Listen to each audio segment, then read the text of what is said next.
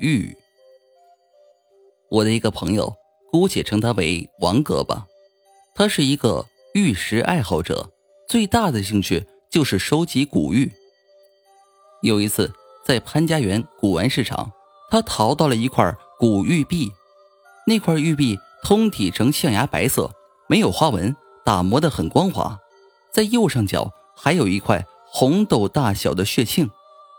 卖玉的人说：“呃。”这是正宗的汉代和田玉。这王哥听完呢，非常高兴，当时就买了下来。自从有了那块玉，王哥是整天玉不离身，只要一有空就拿出来细细的擦拭揉搓。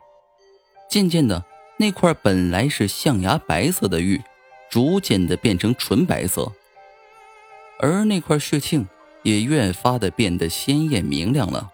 从远处看。就好像是有鲜血刚刚滴上的一样。随着那块玉璧的变化，王哥也渐渐的产生了变化。首先，他开始不爱说话了，整天对着那块玉璧发呆，然后竟然开始自言自语。每每到深夜，竟然从床上爬了起来，钻到柜子里睡。他的家人和我们都隐隐约约感觉是那块玉石。带来了这一切不可思议的变化。于是有一天，我们趁他睡熟了，偷偷拿走了那块玉。可没想到的是，第二天他竟然大叫头疼，而且从表情上看，他是真的疼的特别痛苦。这下我们更害怕了，又不敢把玉还给他，可又不忍心看着他这么整把整把的吃止痛药。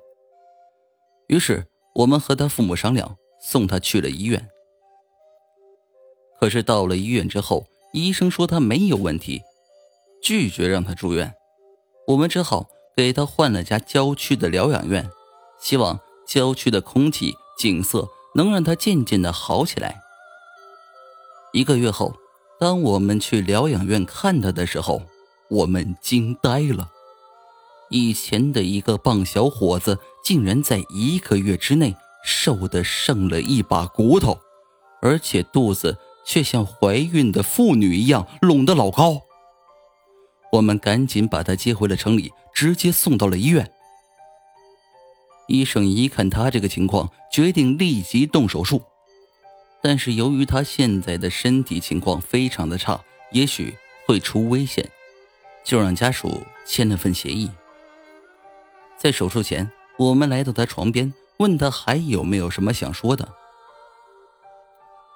我还想看看那块玉。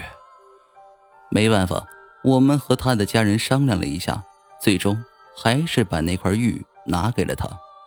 可是没想到，在他看到那块玉的时候，本来死灰一样的脸上，竟然呈现出了一种异样。病态的兴奋。